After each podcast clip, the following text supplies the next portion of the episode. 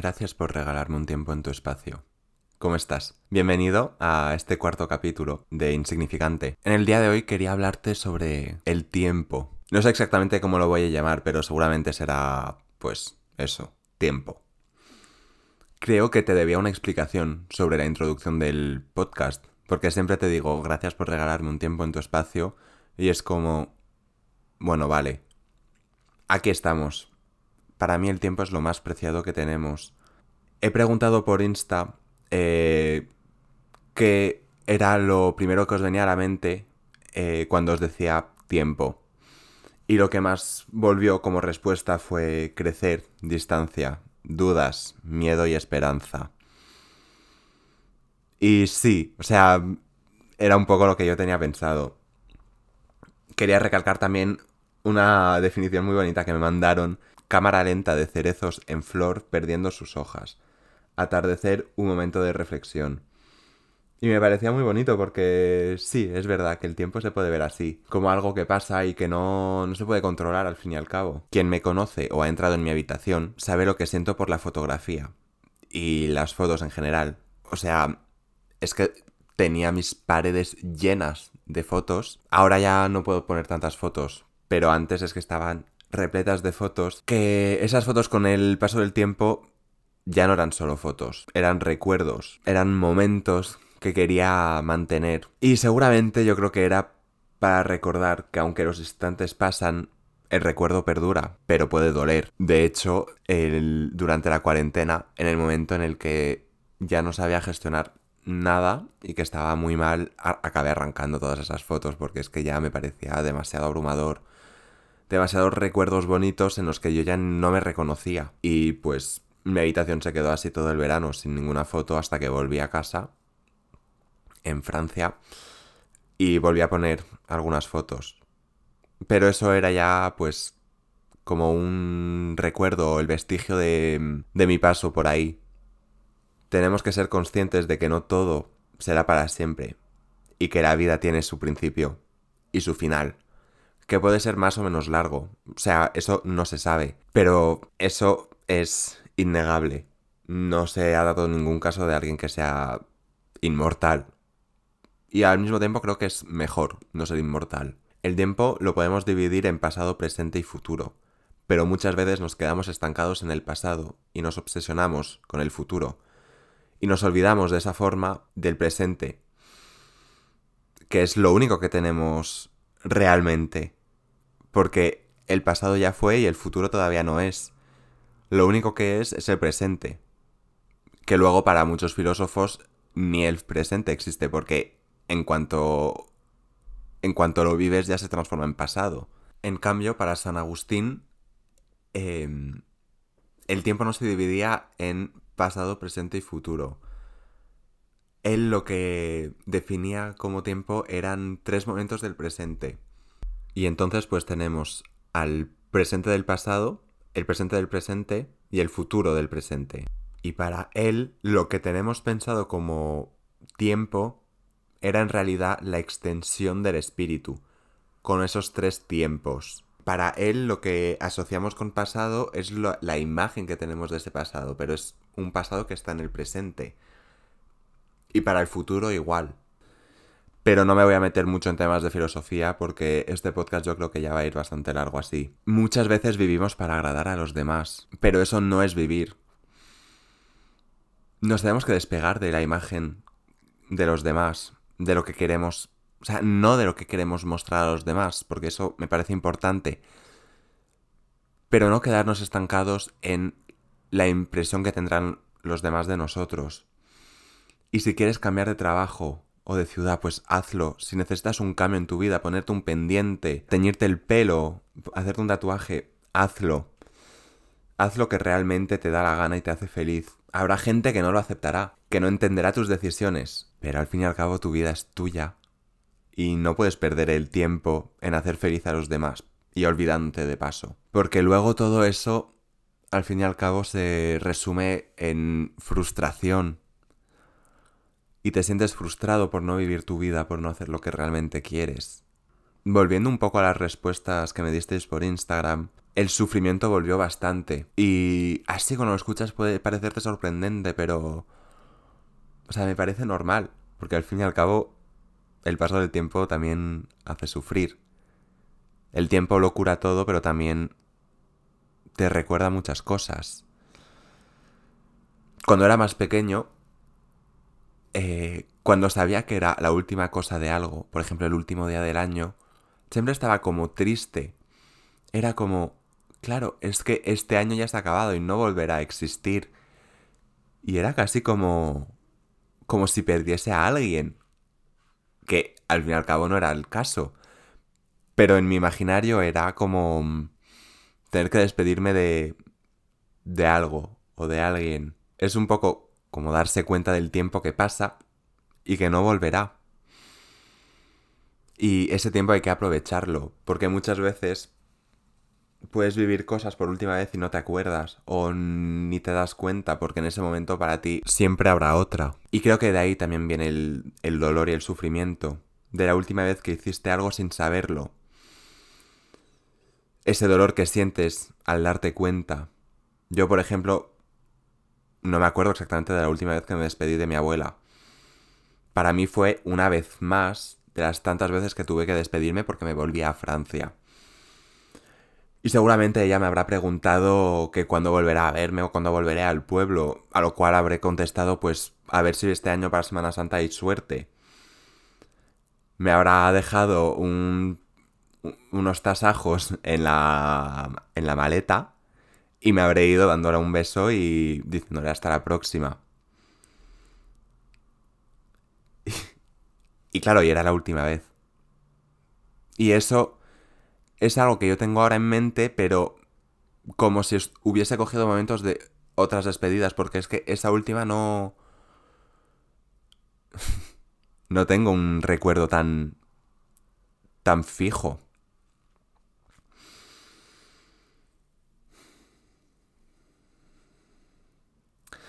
Al fin y al cabo el tiempo es ganar, pero el tiempo también es perder. Es sufrir por lo que pierdes y vivir por lo que ganas. y es tan impredecible que es también lo que le hace lo que lo hace emocionante. El no saber cuándo va a ser la última vez o no saber cuándo se va a acabar. Pero para eso hay que disfrutarlo. Porque no hay peor sentimiento que el no haber disfrutado de una situación o de algo lo bastante. En un mundo en el que todo se acelera, sentir el paso del tiempo eh, puede marear. Nuestro mundo está cambiando un montón en muy poco tiempo. Y o sea, es que no hace ni falta remontarse a medio siglo hacia atrás. Es que ya en los últimos 20 años eh, es que ha cambiado todo. O sea, es que hace 20 años teníamos los primeros teléfonos móviles, que eran como ladrillos, eran súper incómodos y ahora estamos con los smartphones de última generación que te pueden conectar al resto del mundo en un segundo con internet y con todo, pero es que todo se ha acelerado un montón. Y las cosas acaban siendo obsoletas en muy poco tiempo también. Bueno, yo creo que a estas alturas del podcast habrás dado cuenta de que no te estoy hablando del tiempo del reloj, que es un tiempo más interno, más personal. Hay algunos que lo llaman el tiempo psicológico. Bueno, preparando este podcast me encontré con un ensayo muy interesante y quería leerte un fragmento y el ensayo entero te lo dejo en la cajita de descripción porque creo que merece la pena leérselo. A diferencia del tiempo físico y objetivo, el tiempo psicológico o subjetivo es la experiencia de flujos, duración, lapso y proceso que un individuo experimenta de diversas maneras, sea en su vivencia consciente durante una sucesión de estados mentales, cuando calcula lapsos para actuar, recuerda eventos pasados que fija cronológicamente o planea sus actos en referencia perspectiva a un futuro probable. De esta forma, el proceso mental consciente experimenta el devenir en su tiempo presente y desde allí se proyecta a otras dimensiones temporales. Yo cuando empecé a ir a la, psicóloga, una de las cosas más recurrentes en mis sesiones era mi falta de tiempo, entre comillas. Yo sentía como que no me bastaba con una vida para vivir y experimentar todo lo que tenía idealizado, porque al fin y al cabo, sí, yo creo que la mitad de, mi vida la he tenido idealizada. Pero al fin y al cabo me di cuenta de que no era realmente una falta de tiempo, era más bien una falta de espacio. Lo que hacía en ese momento me ocupaba mucha energía y mucho espacio y mucho tiempo también, eso hay que decirlo. Y no era mi vida, no era lo que yo quería. Al fin y al cabo, creo que es un poco una falta de espacio-tiempo, pero no un espacio-tiempo físico, o sea, un espacio-tiempo más mental y más interno. Lo frustrante también es entender que esa idealización de la vida no puede ser real, pero porque no se pueden vivir tantas experiencias en una vida o... O para eso hay que ser actor. Y es que ni así, porque estás actuando, no estás viviendo. Y eso me frustraba mucho, porque decía, claro, es que... A mí me gusta ser atleta de alto nivel, pero también me gusta estar con mi familia, con mis amigos. Y hubo un momento en el que eso ya no era tan compatible, porque en verano no me podía permitir pasarme un mes en el pueblo con mi familia, con mis amigos. No me podía permitir salir de fiesta con con mis amigos tampoco, porque al día siguiente yo tenía que ir a entrenar. Y es verdad que me frustraba y me sigue frustrando el hecho de no poder realizar todo lo que tenía en mente. Muchas veces tenemos que tomar decisiones que marcarán, o no, el resto de nuestras vidas. Y tenemos que dejar ir aspectos porque no somos robots y no viviremos para siempre. Ojalá. Todo sería más fácil. Podríamos vivir todo lo que tendríamos en mente. Pero no es así. Y vivir es tomar decisiones. Estoy grabando este podcast un 11 de marzo. Y justamente hace un año... Eh, bueno, estaba en Francia en el momento del confinamiento y fue justamente ese día que nos anunciaron que cerraban los, los colegios, las universidades, los institutos. Era la última vez que iba a clase. El día que va a salir el podcast, el 14, va a ser el primer día de mi confinamiento. O sea, ha pasado un año y parece que era ayer. O sea, es que a mí me parece que se está acelerando todo. Y que cuando éramos más pequeños nos daba más tiempo y teníamos ganas de crecer. Yo ahora no, o sea, si pudiese quedarme un par de años con mis 23 lo haría. Otro problema que surge también a raíz de la idealización es el sentir que todo tiempo pasado fue mejor. Pero en realidad en la mayoría de los casos no fue así. Pero es que claro, nos es mucho más fácil recordar lo bueno que lo malo. Y eso hace también que nos torturemos y que muchas veces se oiga por la calle, en la en la radio, que se estaba mejor antes. Pero no es cierto para nada. O sea, lo que es mejor es el recuerdo que se tiene. Pero no tiene por qué ser ni mejor ni peor. Es solamente distinto. Echar de menos es normal y forma parte también del proceso de dejar ir. Que bueno, de esto ya te he hablado en el primer capítulo, pero es que está todo muy relacionado. El tiempo, dejar ir, decir adiós, son temas que están intrínsecamente liados. Hay una cita de Borges que me gusta mucho y me parece que plasma a la perfección eh, o sea, lo que te quiero transmitir con este podcast. El inestable mundo mental es un mundo de impresiones evanescentes, un mundo sin materia ni espíritu, no objetivo ni subjetivo, un mundo sin la arquitectura ideal del espacio, un mundo hecho de tiempo, del absoluto tiempo uniforme de los principia, un laberinto infatigable, un caos, un sueño. Otro filósofo que también os aconsejo leer si os interesa todo esto de la vida, del tiempo, es Séneca, en su libro, bueno, en su ensayo sobre la brevedad de la vida, o sea, de esto harán dos mil años prácticamente. Pero es curioso cómo muchas de las cosas que te cuenta en ese libro se siguen repitiendo y siguen siendo súper actuales. Por ejemplo, eh, la relación que le tenemos al dinero. Que la gente no gasta su dinero así como así. Y entonces, ¿por qué gastamos nuestro tiempo si es más valioso que el dinero? Si realmente eh, el tiempo daba dinero, la gente no lo gastaría tan fácilmente.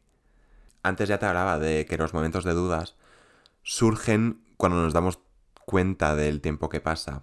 No somos conscientes a diarios que el tiempo se nos escapa entre las manos.